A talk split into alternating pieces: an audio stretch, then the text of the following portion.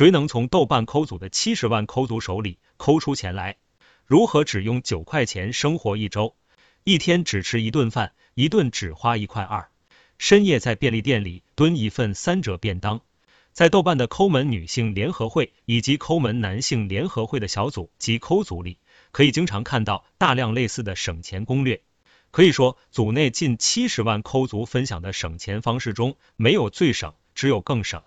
在抠组的简介里，赫然写着这么一段文字：抠门是因为穷，穷所以才抠。甚至有豆瓣网友调侃说，没有加入抠组的人，不能算真正的穷人，真正的抠门。大家通过共同的兴趣省钱薅羊毛，齐聚豆瓣抠组，互相分享各自的抠门心得和绝招，追求极简人生。不过，这七十万追求节俭生活的抠族，也成了部分具备商业头脑的人士正在收割的对象。从抠族里的抠族身上抠出钱来，难度大不大？省钱秘籍背后的套中套，基于兴趣的社交关系，信任感通常都是比较强的。起码早在加入豆瓣抠组之前，上班族珊珊就是这样认为的。作为一名在深圳南山某科技企业工作、税后月薪过万的平面设计师，珊珊怎么看都不应该和抠门一词扯上关系。但我今年也三十一岁了，不能再过月光的生活了，所以打算攒点积蓄，留着应急。他告诉懂懂笔记，一次偶然的机会，自己在豆瓣上看到抠组组员所分享的省钱秘籍。为了学习如何过上极简的生活，他加入了小组，并成为了一名抠族。由于抠组里的成员普遍都有省钱的爱好，彼此信任感也都比较高。很快，珊珊便在日常交流中和另几位抠族结成了好友，其中有一位组员几乎每天都会分享性价比高的商品链接。对于抠族而言，节俭的理念几乎渗透到生活的方方面面。除了每日饮食之外，购买临期、折扣、性价比高的商品，自然也是省钱最佳方式之一。而这位组员分享的链接，商品价格往往也比一般网店里更为便宜。珊珊看到后，也大多会去下单购买。其实一开始我也留了心眼，下单前对比了其他网店的售价，它的价格的确最低。珊珊表示，部分链接甚至还能薅到全网折扣最高的优惠券。在购买了几次商品之后，她便更加相信这位抠族省钱的实力了。此后见对方分享优惠商品的链接，若刚好自己有需要，珊珊通常也不再做价格横向比对，都是直接下单购买。直到有一天，另一位抠族告诉他这些链接可能有问题后，他才警觉。我对比了下，他最近发的商品价格已经不同于最早发的全网最低价或者是最大折扣了。珊珊指出，甚至有抠族仔细研究了对方分享的商品链接后，发现很可能为电商推广链接。换言之，只要有网友通过该链接下单付款，分享者即可获得佣金。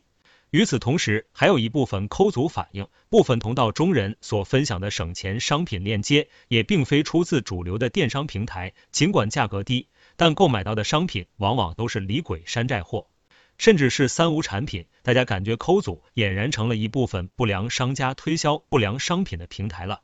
珊珊还发现，有部分所谓抠族分享的低价链接，还有收集用户手机信息之嫌。在其分享的非主流电商平台的链接下单购买几次商品后，他经常能够收到骚扰短信、推销电话。或许，即便是在抠门的抠族、不良商家、别有用心的人，也能变着法子从其身上抠出钱来，压榨剩余价值。部分抠族为了省钱，最终却帮着商家赚了佣金，成了推销骚扰的对象，可谓得不偿失。但这并非是最过分的。更有甚者，在豆瓣抠组里吹捧节流，并非最佳出路，开源才是终极目标。利用一些抠族急于开源的心理，大肆收割剩余价值。的确，能够开源，谁还会去节流呢？谁在割抠族的韭菜？在现实生活中，节流简单，但开源不易。不过，在豆瓣抠组里，经常能见到励志的开源案例，就像成功学一般，吸引着七十万抠族的关注。每天只要兼职一小时，每月就能攒下三五千。简单转一转链接，每天都能收入一两百元。做美食点评任务，还有免费餐。甚至有部分自称开源成功的抠族，私底下建立起了好友群，在线收徒授课，并传授开源的方法。但仔细想一下，即便基于兴趣爱好的社交关系，谁又会真的将赚钱方法无偿传授给他人呢？要么是小商家，要么是业务员，这些人都开始在抠组里以传授赚外快经验为由，发展新的业务。加入小组一个月之后，网友芋头也开始明白了以上道理。他告诉董董笔记，为了做兼职赚外快，自己曾加入了一位所谓抠族建立的微信群。一开始，对方只是在群里分享炫耀自己的兼职所得，后面开始邀请群内的群友加入其所推荐的某美妆微商品牌，希望大家成为下线，兼职赚钱。机灵的芋头此时恍然大悟，原来这位所谓的抠族只是一介微商。但更气人的是，真的有让攒钱念头冲昏头脑的网友加入了团队，成了下线。也有抠族网友透露，有的创业团队、小微企业在抠族里以招兼职为名发展，招募廉价劳动力，为其转发广告做宣传。这里面的原本承诺的佣金，通常也会以达不到目标为由拖延，甚至不予支付。这无疑是在利用抠族急于赚外快的想法，成就了了自己免费的流量。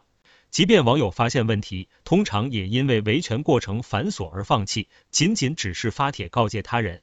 如果说帮企业免费宣传后，抠足所损失的仅仅是自己的精力，那么有的商家则是会想尽一切办法让抠族在赚到外快前先掏腰包。据芋头透露称，有一部分开源课程其实是要先收费的。例如，当一名自称兼职写手、短视频博主的网友说要教大家发展副业，他们很可能就是一帮卖课的吧。类似的开源课程，其收费介乎几十至上百元之间。即便是教人如何薅优惠券，转手在闲鱼出售，收费也要四五十元。芋头坦言，在豆瓣抠组里，几乎经常可以见到在其他平台上难得一见、五花八门、稀奇古怪的所谓课程。为了实现所谓赚外快目标而先掏上一笔学费的抠组。可谓比比皆是，一些商家别有用心的人在组内贩卖生活、工作焦虑，的确会引发抠族共鸣，让大家产生一种对于前景的不安感，并从中牟利。至于一心追求开源目标的抠族们，大多数最终只能是赔了夫人又折兵。网络社交有没有净土？根据易观所发布的二零二零年十一月移动 APP 排行榜显示，豆瓣 APP 的月活人数仅有六百一十一点一万。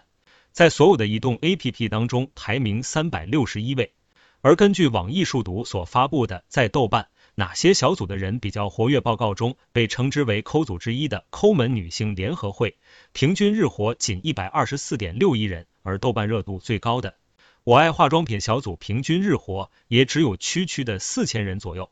不过，对于部分豆瓣资深网友而言，这种小众的定位，恰恰也曾是豆瓣的魅力所在。加入豆瓣已经近十年的资深网友木鱼告诉董董笔记，相比于其他的网络社交平台，定位小众的豆瓣原本是一片净土，商业化不及其他社交 APP 那么明显，而且基于兴趣小组社交，去中心化也很明显。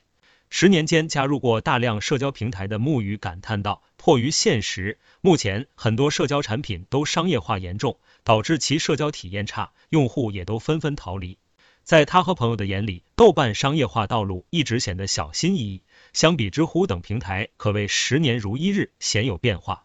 和身边许多网友一样，如今的木鱼仍坚守在豆瓣，时不时逛一逛自己喜欢的、关注的兴趣小组。也正因为豆瓣面向小众，且商业化进程缓慢而保守，在大量资深豆瓣网友眼里，用户之间的信任度相对比较强，用户的逼格也比较高。然而，木鱼同时也强调，尽管豆瓣商业化并不明显，但近两年还是有大批商家水军涌入了平台，搞浑了一池净水。鱼龙混杂的结果是用户体验越来越差，许多资深用户现在也都渐渐流失了。据不完全统计，目前豆瓣拥有六十万兴趣小组，但在木鱼看来，有很多小组建立运营的动机并不单纯。一些人成为小组组长的目的，要么为了流量。